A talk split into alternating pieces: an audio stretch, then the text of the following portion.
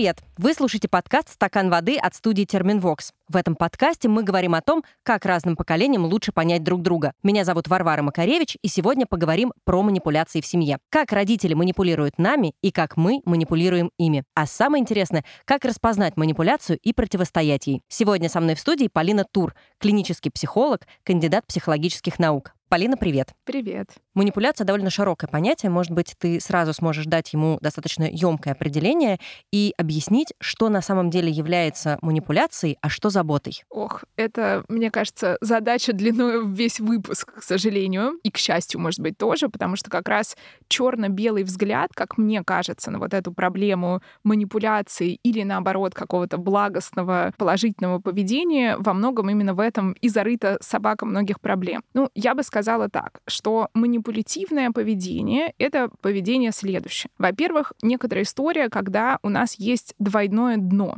То есть когда у нас не прямое послание, в котором то, что подразумевается, то и транслируется, цель достаточно прозрачна и понятна, вот это явно не манипуляция. Можешь сразу дать пример? Конечно. Есть такой прекрасный ученый, его звали Грегори Бейтсон, у него очень интересная личная история, и он свои работы и исследования на стыке нескольких подходов и наук вел. Это и кибернетика, и антропология, и коммуникация. И вот он вел такое понятие, как двойное послание, или на английском это звучит как double bind, иногда это переводят как двойной капкан, и во многом это как раз вот прекрасная иллюстрация того, что является манипулятивным поведением. Это когда у нас есть одно прямое сообщение, и у него есть некоторый подтекст. Ну, например, когда родитель говорит своему ребенку, ты такой инфантильный, сколько можно, я жду от тебя хоть какой-то самостоятельности, какой кошмар. Но при этом, как только ребенок, например, начинает сам принимать решения,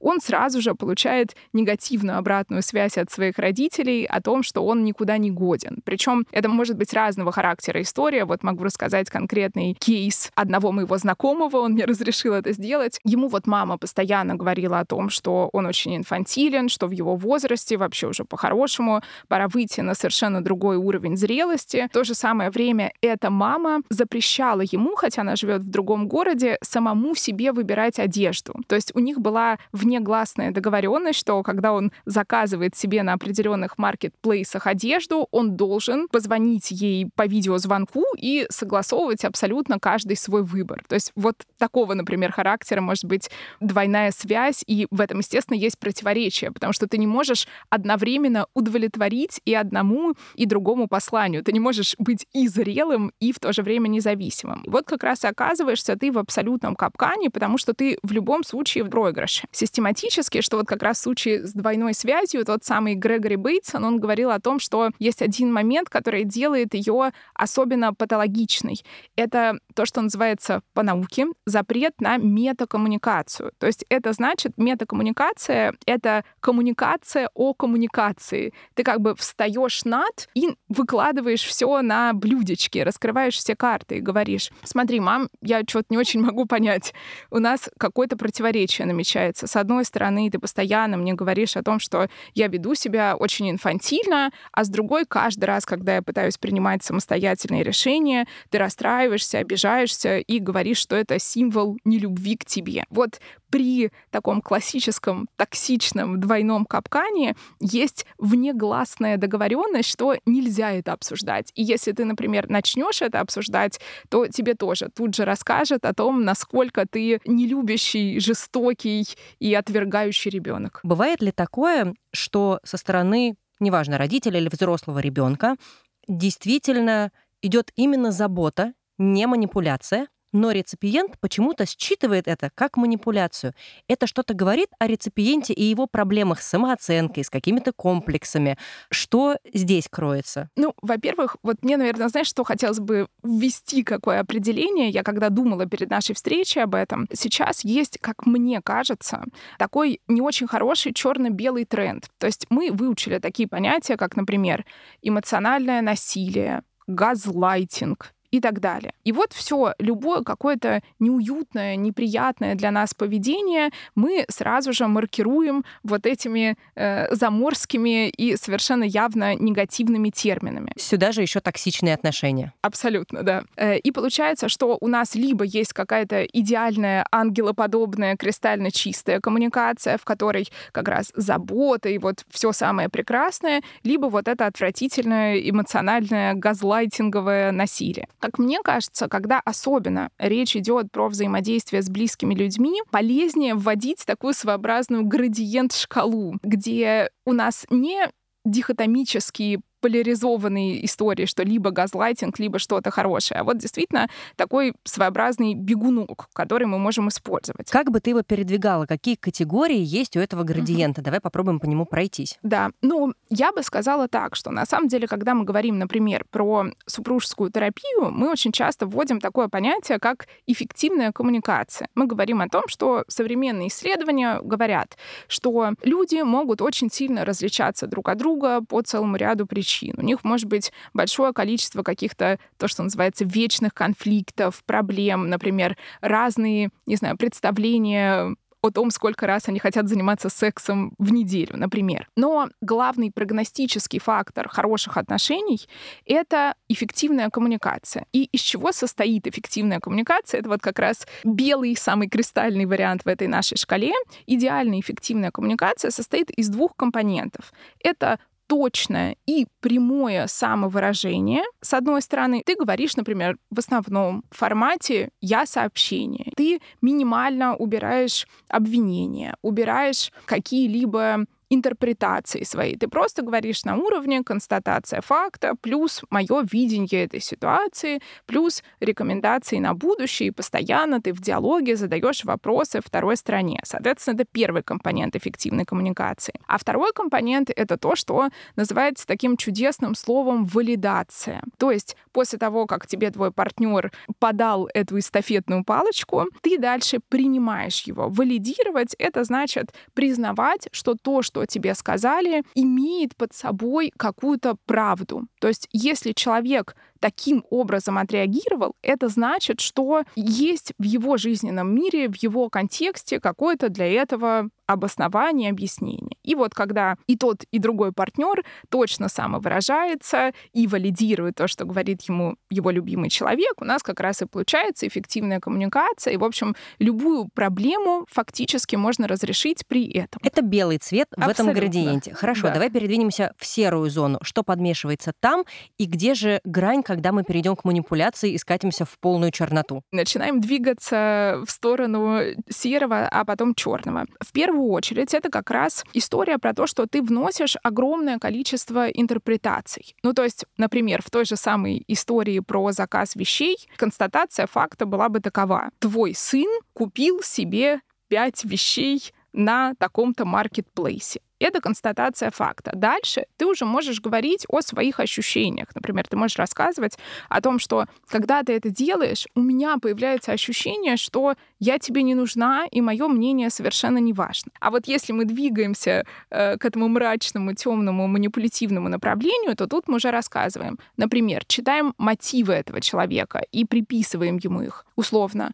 когда ты так поступил, ты же специально хотел меня задеть. Ты же бросил мне это намеренно в лицо. То есть мы приписываем какие-то свои идеи другому человеку. И вот что ему дальше делать? Оправдываться или нападать в ответ? Сразу этот градус токсичности, очевидно, растет. Ну и, соответственно, чем дальше это происходит, тем хуже.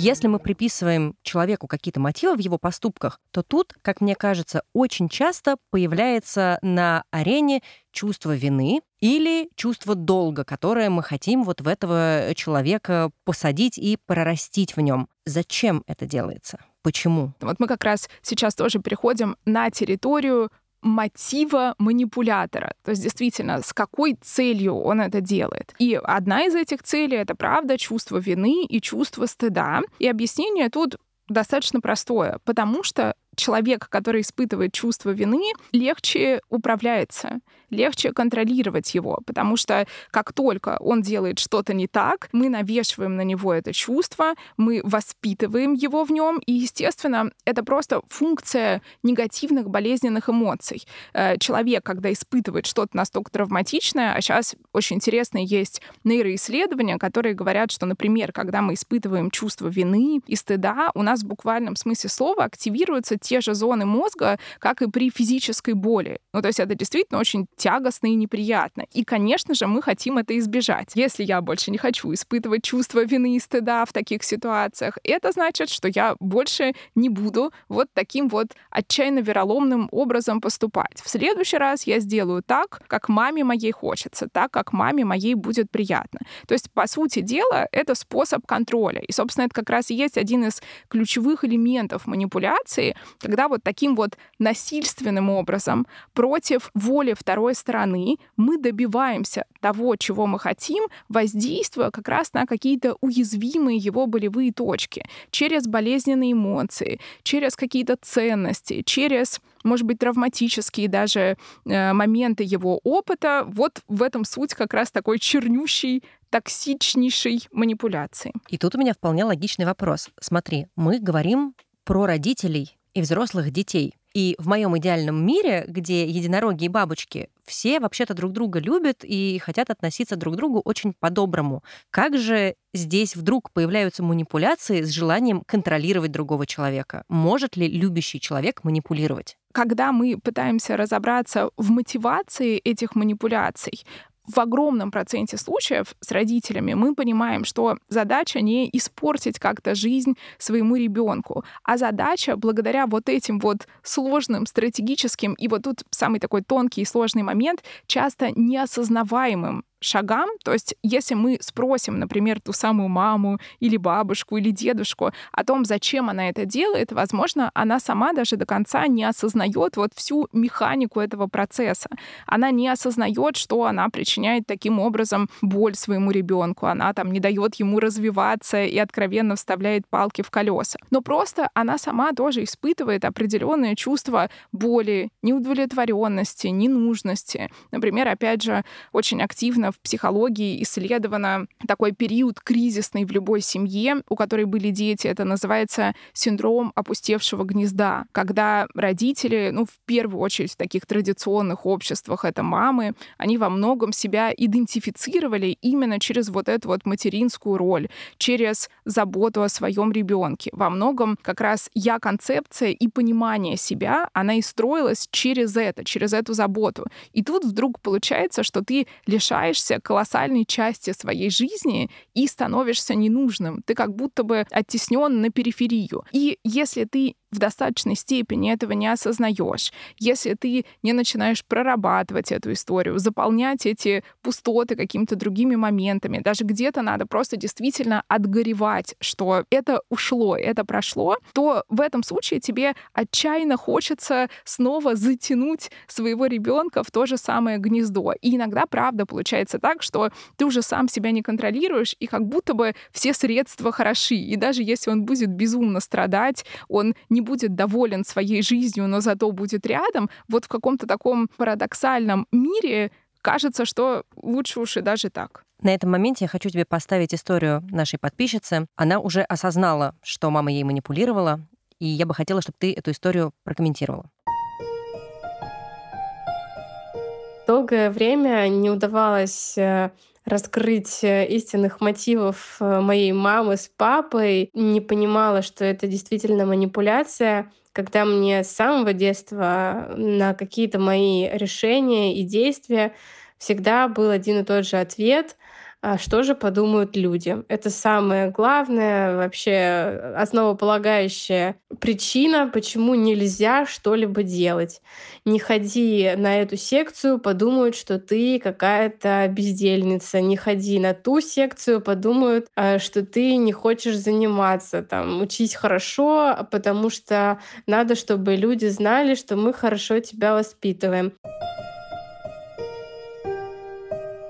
Смотри, Наша слушательница говорит, что тогда она еще не понимала, что это манипуляция, но сейчас это осознала. Как вообще понять, что тобой манипулируют? А вот ты знаешь, как это ни странно, я не могу сказать, что вот это стопроцентная манипуляция наверняка. То есть опять это какая-то интересная у нас история в случае с героиней в виде градиента. То есть, с одной стороны, я могу себе представить, насколько это мучительно, когда это звучит так, как будто бы у нее были какие-то свои собственные устремления, идеи, желания. Где-то хотелось взбунтоваться, где-то хотелось попробовать что-то новое. А родители, как один из инструментов действительно контроля, один из инструментов, который помогает помогал им делать так, чтобы она демонстрировала желательное для них поведение, рисовали вот этот образ, как некоторые, например, говорят про какую-то страшную бабайку, которая чуть что нападет, если ты будешь плохо себя вести. А тут в виде бабайки какие-то абстрактные люди, которые совершенно явно как-то очень критично как будто бы смотрят на нашу героиню и чуть что готовы негативно ее оценить и явно за этим последуют какие-то нехорошие следующие шаги. И получается, что действительно вот такой фактор общественного давления использовался как инструмент. Но вот тоже интересно, а хотим ли мы сейчас это прям вот однозначно маркировать как вот это вот токсичную, чернющую манипуляцию. Потому что вот у меня какие мысли, например, опять же, исходя из моей практики, что очень часто люди, которые транслируют это своим детям, у них на самом деле там закопан вполне себе позитивный мотив. То есть они действительно сами находятся в состоянии такой тревоги, стресса. У них, например, высокий уровень того, что называется социальная тревожность. То есть это, это и есть страх негативной оценки и готовность чуть что-то сделал не так, испытать испытать стыд за свое какое-то неокейное поведение. И, соответственно, веря в это, они транслируют непосредственно это своей же дочке, потому что они считают, что таким образом она защитится от вот этих вот страшных, негативных, осуждающих взглядов. Вот готовы ли мы маркировать это непосредственно как манипуляция, это вопрос. Другое дело, что вот, как мне кажется, в таких случаях, что очень важно, как будто бы и не важно, называем ли мы это манипуляцией или нет, вот если ты на данный момент взрослый уже человек, то твоя задача для себя определить, вот эти вот послания, они вообще мне помогают или мешают? какие они у меня вызывают отклики на уровне эмоций, на уровне мыслей и, что самое главное, на уровне действий. Помогают ли они мне как-то реализовывать свои жизненные цели и ценности? Если помогают, ну окей, манипуляция это или нет, условно, какой смысл против этого противостоять? И наоборот, если мне это мешает, то тогда, возможно, мои родители это делали из самых благостных и позитивных намерений, как могли, э, транслировали это, исходя из своей социальной тревожности, но вот здесь и сейчас мне это мешает, поэтому я буду этому противостоять. Мне, с одной стороны, очень нравится вот этот подход не маркировать обязательно манипуляция это или нет, а просто делать выводы, подходит мне это или нет. Но с другой стороны, вот в данном случае, возможно же, что да, родители пытались защитить, но в этой трактовке мне как будто бы предлагается пожалеть родителей, понять причину, почему они так делали. Если я встаю на место героини, да, может быть, у меня какие-то упущенные пути моего собственного развития, потому что мне все время рассказывали, что не надо сейчас вот эти чужие люди что-то подумают. Я, может быть, на что-то не решилась, чего-то не сделала, я что-то упустила.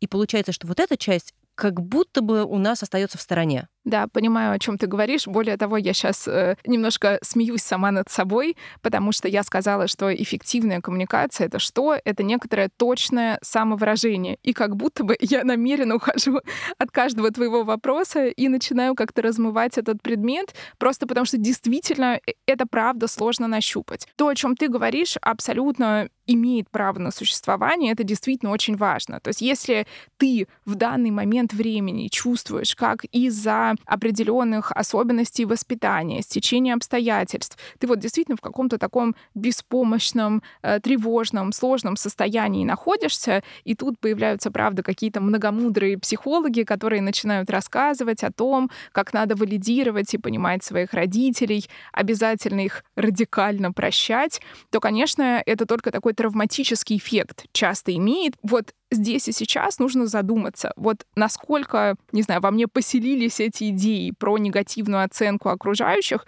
и вот с этим как-то работать, а потом уже думать непосредственно про родителей. И если действительно там есть некоторое и возмущение, и злость, и сопротивление, какого черта они вели себя таким образом, абсолютно нужно и себя тоже в этом плане валидировать, легализовать эти чувства, дать себе право на них позлиться.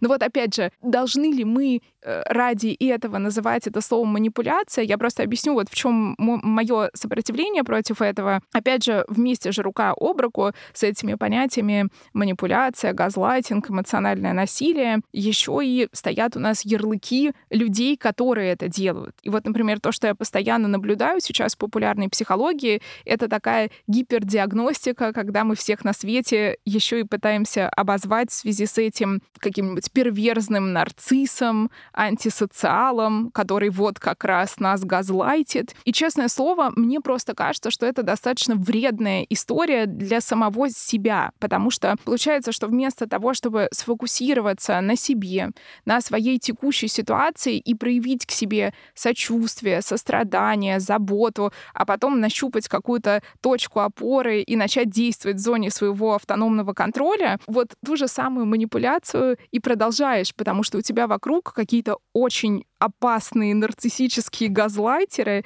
и вообще вся цель твоей жизни — это бесконечно от них защищаться. И вечная такая борьба с ними. Да, да. Хорошо, не будем навешивать ярлыки, но давай попробуем нарисовать портрет. Есть ли понимание, кто становится идеальной жертвой манипулятора? И зависит ли это от возраста? Вот на этом хочу еще сделать упор. Это важно для нас, когда мы говорим о разных поколениях. Идеальная жертва манипулятора — это человек изначально с какими-то уязвимостями. Ну, то есть мы понимаем, что нет никого, кто был бы под каким-то волшебным стеклянным куполом, против кого никакие манипуляции никогда, ни при каких обстоятельствах обстоятельствах не подействуют. В то же самое время, чем более изначально человек уязвим, например, чем более хрупкая у него самооценка, чем меньше он понимает свои эмоции и, в принципе, доверяет себе. То есть, чем легче раскачать его с точки зрения сомнения в своих чувствах, в своих решениях и так далее, тем легче он будет поддаваться на какое-то манипулятивное поведение. Вот что я бы сказала как фактор, что также к манипуляциям оказываются более уязвимы те люди, которые на данный момент находятся, хочется использовать еще один такой нынешний внешний модный штамп не в ресурсе. То есть даже если в принципе у тебя более-менее и устойчивая самооценка, и ты достаточно хорошо в своих эмоциях разбираешься, и про газлайтинг прочитал, и подкаст про манипуляции послушал, но вот в данный момент времени условно ты, например, молодая мама, не ела, не спала, у тебя просто проблемы с тем, что называется депривация сна, ты не живешь своей социальной активной жизнью, ты просто измучена и истощена. И в этом случае, естественно, ты супер уязвима, и ты можешь быть объектом для манипуляции, очень удобным для родственников, а иногда даже вообще для посторонних людей в Инстаграме, в запрещенной сети, которые тыкают тебе, какой ты должна быть мамой, почему ты выглядишь не так, как надо, не столько, сколько нужно проводишь времени с ребенком и так далее. То есть тут, скорее всего, все зависит от того, в какой ты форме на данный момент. Нам прислали достаточно большое количество историй для этого выпуска, и почти все из них были связаны с подростковым возрастом. Хочу тебе поставить как раз одну из этих историй, где наша слушательница рассказывает о наказании молчанием манипуляцию, в смысле, со стороны мамы я начала чувствовать где-то лет в 15-16. У меня была такая проблема. Мы часто ссорились. Я пыталась всегда решить конфликт разговором, потому что, а как его еще решать? К сожалению, у мамы такой характер, что она никогда, по крайней мере, раньше. Сейчас ситуация, слава богу, другая, но раньше она вообще не решалась на эти разговоры. Она просто со мной не разговаривала. Ну вот никак. То есть, если я ее чем-то обижала, она просто молчала, пытаясь таким образом вызвать у меня чувство вины, чувство стыда, и как бы намекая на то, что вот ты, ты так больше не делай. Хотя, казалось бы, почему бы не поговорить, да. Ну, во-первых, хочется посочувствовать просто этой девушке и всем детям, которые были непосредственно вот в таких условиях. Почему?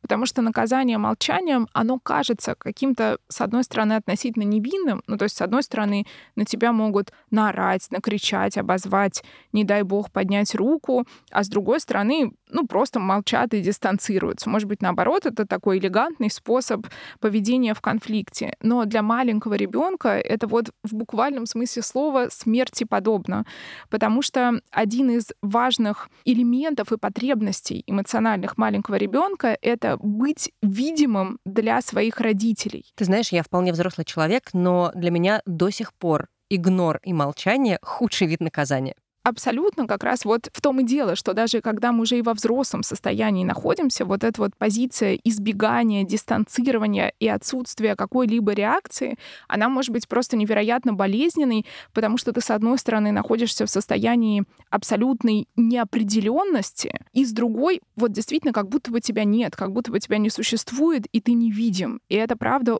очень-очень тягостная история. Более того, часто такие там циклы настоящие насилия и вот действительно очень токсичных манипуляций происходят. Классический сценарий, когда ребенка вот таким вот образом наказывают молчанием, и более того, там еще и подразумевается следующий сценарий, что он сам должен постоянно подходить, например, к своей маме или бабушке или папе и пытаться восстановить контакт. И там, например, идет несколько этапов, что сначала его просто игнорируют, потом он должен начать вымаливать прощение обязательно первые несколько раз, его пошлют и скажут, что нет, абсолютно, я не могу тебя простить, настолько ты эгоистично и отвратительно себя вел. И, конечно, вот если мы используем формулировку эмоциональное насилие, если мы путешествуем по этой шкале, то мы находимся вот в этой достаточно мрачной точке.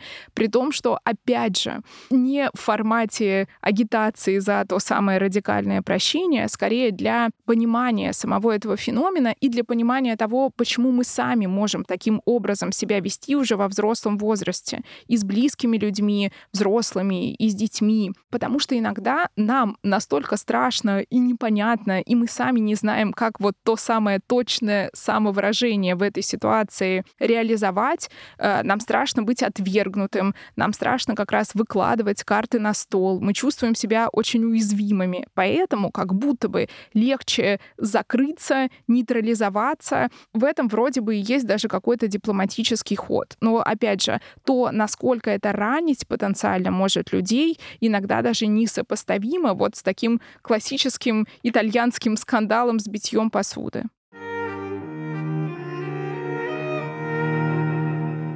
Давай переместимся лет так на 10 подальше, когда мы уже явно не подростки, а вполне себе взрослые дети. Я часто наблюдаю такую ситуацию. Взрослый ребенок разговаривает со своим родителем и слышит от мамы или от папы, ой, да не надо, да я сама справлюсь, слушай, не заезжай, не надо, не привози мне ничего, мы тут сами как-нибудь. Это манипуляция или нет. И при этом вполне вероятно, что до этого родитель тебе рассказал, что у него закончились продукты, или что он себя плохо чувствует, или еще что-то. Ты, естественно, тут же предлагаешь помощь. Ну, для меня это, по крайней мере, естественно. А в ответ ты слышишь, ой, да не надо, ну, у тебя времени, наверное, нет. Это манипуляция, и давай, если ты не захочешь ставить ярлык, то что с этим делать, откуда здесь растут ноги и как кому себя в этой ситуации вести? В нашей культуре, в принципе, есть очень большие проблемы с тем, чтобы, опять же, прямо и конкретно обращаться за помощью к другим людям. То есть все, что связано с помощью, с просьбами, в этом настолько много какой-то негативной эмоциональной нагрузки. То есть это и про унижение, и про жалкое какое-то унизительное положение. И это что-то, что как будто бы недостойно делать. Это характерно для старших поколений, или ты готова это супер обобщение распространить вообще на всех, кто живет на территории Российской Федерации? Ну, я бы сказала, что сейчас все-таки наметился очень устойчивый современный тренд, и условно зумеры, они вообще с точки зрения такой чувствительности к токсичности и к прямой коммуникации наоборот, они, мне кажется, дадут нам всем фору. Поэтому скорее это вот действительно про старшее поколение. И тут получается история следующая, что если людям нужна помощь, то мы вступаем в какой-то странный, извращенный, непрямой квест, где они должны сначала намеками демонстрировать, насколько им плохо и ужасно, и таким образом генерировать у нас чувство вины за то, что мы не включаемся в этот процесс. А затем, вот похоже, как в этой истории про молчание и вымаливание прощения, как будто бы надо несколько раз предложить свою помощь, она будет отвергнута, а ты все равно должен осуществить эту помощь, и даже, возможно, в процессе того, как ты это будешь делать, тебе несколько раз скажут, насколько это не нужно. Что сделать, чтобы это было здоровым? Все-таки приехать и привезти эти продукты один раз или поддаться на это, или вообще действительно сказать, ну окей, тогда не поеду. Это дискуссионный вопрос на самом деле можно в какой-то относительно спокойный, миролюбивый период попробовать как раз вывести это на тот самый уровень метакоммуникации, то есть попробовать это обсудить и, например, сказать, «Мама, ты знаешь, я очень тебя люблю, и мне очень хочется вот то время, которое у меня есть, те мои ресурсы посвящать тому, в том числе, чтобы тебе было хорошо. Для меня большая радость, если, например, ты меня попросишь заказать продукты, это сделать просто я сама же себя чувствую от этого лучше. И дальше попробовать предложить какую-то схему непосредственного взаимодействия. Например, давай договоримся в следующий раз, когда тебе понадобится вот эта история из моей непосредственной жизни. У меня не родители, у меня бабушка с дедушкой, которым по 86 лет, и у которых э, любимая деятельность заключается в том, чтобы пойти в магазин и привезти оттуда 29 килограммов картошки, сахара, воды и так далее. И я их прям прошу. Я говорю, иногда даже такой дополнительный реверанс делаю. Я говорю, не ради вас. Я знаю, что вы можете это сделать, и я восхищена тем, что вы такие. В то же время для меня, для моего спокойствия, пожалуйста, давайте мне возможность вам помогать. Давайте договоримся, что, например, раз в неделю мы с вами созваниваемся, и я делаю то-то. Иногда я говорю в формате «я сообщение о своей боли», когда, например, речь идет про какие-то их физические э, проблемы и сложности, когда они не обращаются к врачу, и потом я уже по факту выясняю о том, как они страдают. Я говорю, поймите меня, я говорю, я за вас очень сильно переживаю, и давайте сделаем вот таким вот образом. Давай отсюда тогда будем плясать дальше. Неважно, кто манипулирует, как противостоять манипуляциям в семье и при этом не поссориться, что важно. К сожалению, в каком-то проценте случаев надо для себя оставить вероятность, что если мы хотим просто идеального win-win, вот если мы будем одержимы этой идеей, то, скорее всего, у нас ничего не получится. Потому что если у нас есть один человек, который манипулирует, который по каким-то причинам не хочет прямо выражать свои потребности, то, скорее всего, ну, ему будет сложно э, с места в карьер согласиться на какой-то альтернативный вариант. Поэтому тут надо быть готовым к тому, что да, потенциально, если вы будете как-то перераспределять границы, обозначать свою территорию, пытаться сформулировать какие-то новые правила игры, а на самом деле не игры, а как раз максимально прямолинейных отношений, то в этом случае будут сложные моменты, будут обиды с другой стороны, будут попытки, вот как мы уже обсуждали несколько раз, вызвать у вас чувство вины, и надо быть к этому готовым. Надо понять, что этот момент надо прожить. Надо, например, использовать принципы классические установления границ, когда мы констатируем непосредственно факт, говорим о своих чувствах. После этого мы оставляем рекомендации на будущее, и дальше мы заранее информируем о последствиях. То есть, например, говорим о том, что «мама, если продолжится в том же духе, прости, но у меня на данный момент нет ресурсов это выносить, я не смогу к тебе приезжать. То есть прям это установить, обидится ли мама, весьма вероятно. Будет ли конфликт? Весьма вероятно. Будут ли у вас на душе скрестись кошки? Будете ли вы испытывать чувство вины? Да, но вот в этом случае важно проявить некоторую последовательность. Как раз после этих рекомендаций хочется дать иллюстрацию от нашей слушательницы. Давай послушаем. Первое, что в голову приходит, так это манипуляции со звонками каждодневными и с приездами к ней. Так как я работаю со сменным графиком, у меня два раза в месяц выходит, что у меня выходные пятница, суббота, воскресенье. И она знает, что я чаще всего приезжаю. Но иногда мне хочется съездить со своими друзьями или коллегами, отдохнуть куда-нибудь в эти именно выходные. Если такое происходит, она очень сильно расстраивается и начинает говорить мне о том, что ой, это как жаль, как жаль, я бы очень хотела тебя увидеть, я так соскучилась, мне там одиноко, мне поговорить не с кем, хотя у нее есть муж и мой брат младший. Но вот э, постоянные такие ситуации, что после чего я чувствую себя виноватой, и мне кажется, что я сделала что-то очень плохое. И потом, когда я отдыхаю, даже если я вырываюсь, у меня все равно вот в течение отдыха бывает вот это чувство вины, которое я понимаю, что я взрослый человек, у меня есть своя жизнь, но все же вот чувство вины, оно никуда не уходит. Я не знаю, что с этим делать. Наверное, как-то надо подумать насчет этого. Да, абсолютно. И я тут еще подумала о том, что есть волшебное слово, тоже любимое многими психологами, это сепарация. То есть это отделение от родителей и проживание того факта, что все, я больше не маленький ребенок, который целиком и полностью вообще жизнь которого зависит от того, насколько довольна мной мама и я могу жить без нее. Я имею право сказать нет моей маме, а потом в другой момент, когда у меня будут силы, будут желания, наоборот, щедро и с удовольствием распорядиться своими ресурсами и провести с ней время. Все это в пределах моих границ. А вот дальше очень важный момент. Однако реакции моей мамы уже находятся за пределами зоны моего непосредственного контроля. Я имею право сказать ей нет, а она имеет полное право обидеться, расстроиться, поплакать, возможно, какое-то время не отвечать на мои звонки. Будет ли это зрелое поведение, та самая эффективная коммуникация, о которой мы говорили в начале? Нет. Но она отдельный взрослый человек, и она имеет на это право. И вот через проживание самой этой идеи э, девушка как раз и написала и проговорила эту фразу, что «я взрослый человек». Это и есть смысл во многом взрослости, что я могу распоряжаться своим временем, и я могу выдерживать вот такие вот неприятные моменты. Если мы будем пытаться убегать от этих негативных чувств, то никогда никакого развития не произойдет. Мы в состоянии все это выдерживать и выносить. Полина, это отличный итог. Под самый занавес я хочу, чтобы мы сделали с тобой блиц-разбор фраз очень короткий.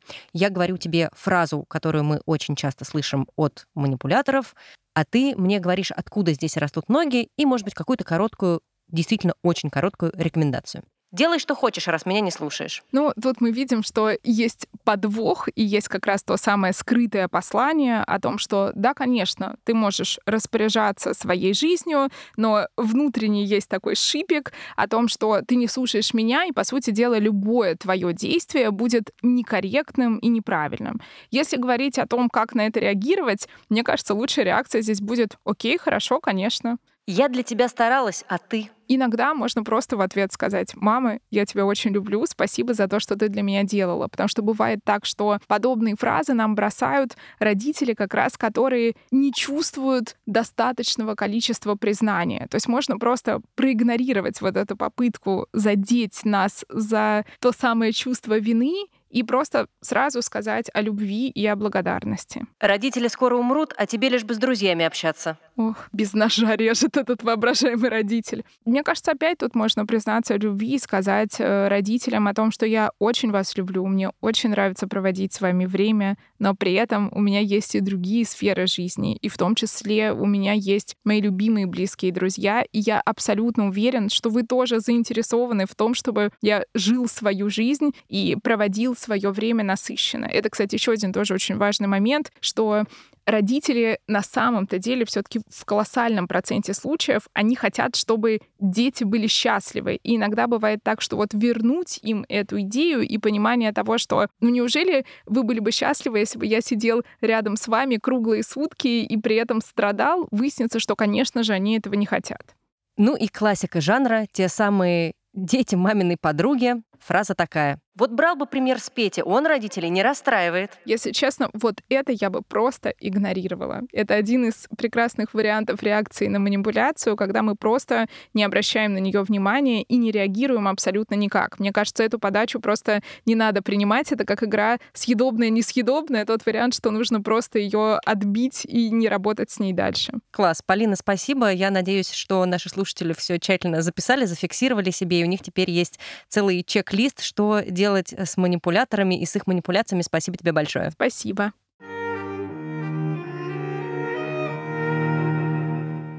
Это был подкаст «Стакан воды» от студии Терминвокс. Не забывайте, что у нас есть бот в Телеграме. Он называется Waterglass Bot. Ссылка есть в описании. Там мы публикуем анонсы выпусков и гостей и просим вас присылать в этот бот истории по теме. Мы читаем и слушаем все ваши сообщения. Особенно классно, если вы присылаете голосовые. А мы потом используем их в выпусках и задаем ваши вопросы экспертам. Если вам понравился этот выпуск, подпишитесь на подкаст «Стакан воды» и поставьте нам оценку. А еще лучше, если вы напишите нам отзыв. Если вы хотите поделиться своим мнением или предложить тему для выпуска, можете связаться с нами по почте или через группу ВКонтакте «Стакан воды». Слушайте нас на любой удобной платформе. Это может быть SoundStream, Apple подкасты, Google подкасты, CastBox или Яндекс Музыка. А еще наши выпуски выходят на YouTube. Подписывайтесь на соцсети Терминвокс, чтобы не пропустить новые выпуски и следить за другими проектами студии. И, пожалуйста, не забывайте пить водичку. Пока-пока!